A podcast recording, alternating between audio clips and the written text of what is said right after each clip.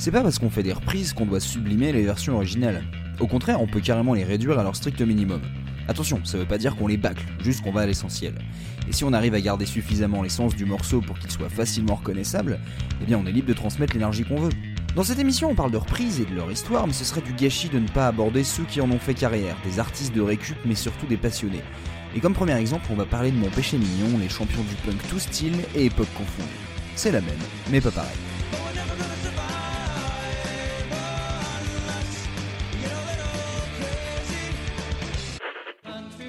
Me First and the Gimme Gimmes, littéralement Moi d'abord et les Donne-moi Donne-moi, est le nom d'un vieux livre pour enfants, choisi par un groupe de San Francisco pour lancer en 1995 son projet. Reprendre tout ce qui peut l'être en punk rock. L'aventure commence par des singles avec chaque fois deux reprises d'un même artiste. Chaque single porte d'ailleurs le prénom de l'auteur original, une gimmick qu'ils ont gardé toute leur carrière. C'est rapide, hyper saturé, chanté juste juste, avec des instruments qui tâchent et une belle dose d'autodérision. Il redonne vie à du John Denver, du Paul Simon, du Elton John, du Billy Joel, bref des tubes des années 60 jusqu'au début des années 80. Des mélodies simples, des rythmiques simples de la pop un peu rock'n'roll, les modèles de base ne sont pas compliqués à changer mais on entend déjà plein de petites bonnes idées, notamment sur les chœurs. On retrouvera une bonne partie de ces singles sur le premier album de Me First, Have a Ball, sorti en 97. Alors en général, j'apporte peu d'intérêt au review du site AllMusic, mais la dernière phrase de la critique de cet opus résume bien le groupe. Attention, ceci n'est pas destiné à ceux qui prennent la musique au sérieux. Alors jusque là, ok, c'est marrant, c'est péchu, mais c'est un cover band, il m'en trop d'autres. Et si je vous dis que le deuxième album c'est sur des reprises de comédie musicale, comme ça?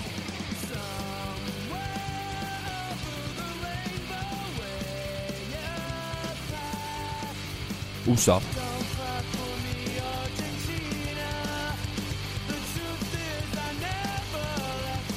Et j'ai même repris Cabaret.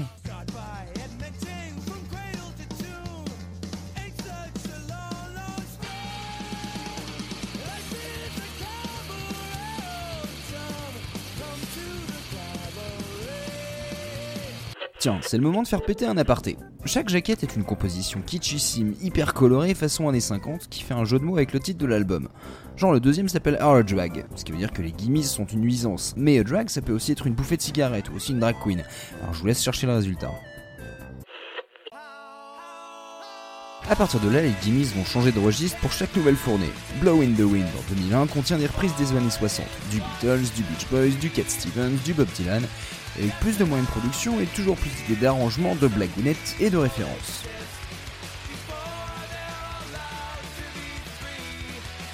Qui me mène à la partie numéro 2. Pour ne pas oublier que les ozons ont la culture punk, ils ont pris l'habitude d'insérer des bouts de chansons punk dans certaines de leurs reprises.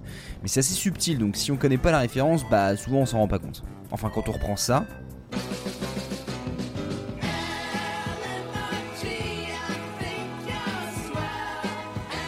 les gens s'attendent pas à cette intro là.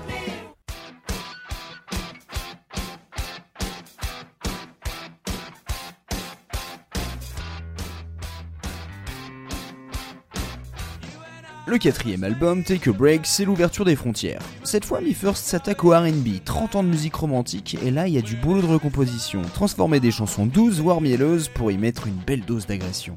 Et vous allez peut-être pas me croire, mais c'est chanté de mieux en mieux. C'est tellement inattendu, contradictoire, mais fait avec sérieux et envie, c'est presque plus de la parodie, c'est un gros coup de pied au cul.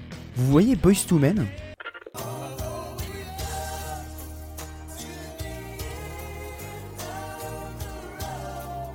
Eh ben ils en ont fait ça.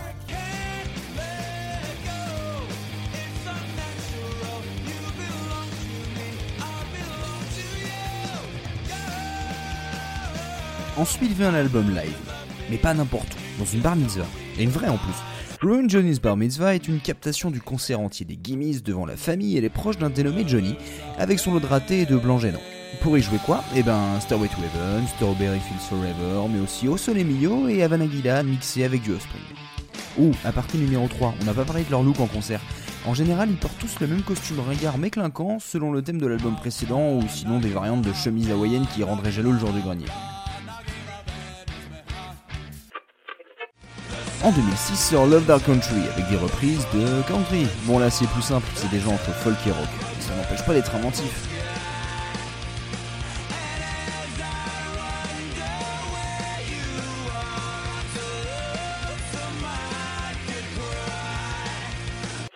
Il faut attendre 2011 pour arriver d'un nouveau concept, les EP mondiaux. Un album d'un quart d'heure avec des reprises de tubes australiens apparaît, puis un second consacré au Japon. C'est un gros challenge parce qu'il a fallu apprendre les paroles phonétiquement, et apparemment c'était compréhensible, et c'est un joli coup de com' parce qu'ils l'ont sorti juste avant une tournée dans le pays. Et normalement on peut en avoir plein d'autres, en espagnol, en italien, en allemand et même en français, mais finalement ça s'est jamais fait. En 2014, les Guinness nous offrent Are We Not Men, We Are Diva. Référence à Divo, ouais. Comme le nom l'indique, ce sont les divas qui se font cette fois secouer. Un chanteur de punk peut-il aisément reprendre du Céline Dion, Christina Aguilera, Lady Gaga ou Madonna? Et bien bizarrement, c'est le punk qui manque par moment dans ces reprises. Je viens pas de dire ça, mais c'est presque trop propre. En même temps, il commence à avoir de la bouteille, peut-être un peu moins de mordre. Mais c'est sans doute parce que Aparté numéro 4, au fait, c'est pas leur job principal. Me First, c'est le hobby de 5 mecs qui ont autrement leur carrière plus ou moins internationale dans le punk rock. Spike Lawson, au chant, est un ancien bassiste des Swinging Utters. On a aussi le guitariste et le batteur des vétérans de Lagwagon, et ensuite c'est Crescendo. Fat Mike, le bassiste de NoFX, et un certain Jake Jackson, un surnom ultra bright pour l'ancien guitariste de No Use for a Name et désormais des Foo Fighters, Monsieur Chris Shiflett. C'est d'ailleurs au studio 606 des Foo Fighters qu'ont été enregistrés les derniers albums. Alors je l'ai pas fait exprès, mais la prochaine sortie du groupe, c'est son Greatest Hits le 7 avril prochain. Donc si vous préférez éviter 19 ans d'album et juste capter le délire général, ça peut être une bonne piste. Avec leur recul, c'est un peu con de regarder avec sérieux la carrière de mecs qui ont joué depuis plus de 20 ans avec leur péché mignon, mais ils ont poussé l'idée tellement loin. Ok, ils font du punk et ça doit paraître neuneux pour certaines oreilles, mais ils ont fait 8 albums différents avec cette recette. Sans compter le projet dans les autres langues. Évidemment, du côté des interprètes originaux, les avis sont variés. Les Eagles ont détesté leur version de Desperado et ils ont même refusé qu'ils en fassent un clip. Mais mélodiquement, ils ont respecté les créations originales. Ils les ont accélérées et saturées, mais ils les ont étoffées aussi. Ils ont été inventifs pour éviter les redondances, subtils dans leurs allusions, le tout sans avoir aucune gêne pour reprendre du RB, des titres de comédie musicale ou de la country devant des publics remplis de quepons. Dans une interview de 2006, voilà ce qu'ils disaient d'eux-mêmes. Ce groupe n'était pas censé faire de tournée, on était censé jouer dans des bars à San Francisco. On n'est pas un groupe avec une intégrité artistique. On peut faire ce qu'on veut et il n'y a pas de conséquences. On n'écrit pas nos chansons, donc on s'en fout. La dérision est une chose facile à exprimer quand on est artiste, mais l'autodérision, c'est un talent trop souvent sous-estimé. À ceux qui assument leur conneries jusqu'au bout, je lève ma tartine.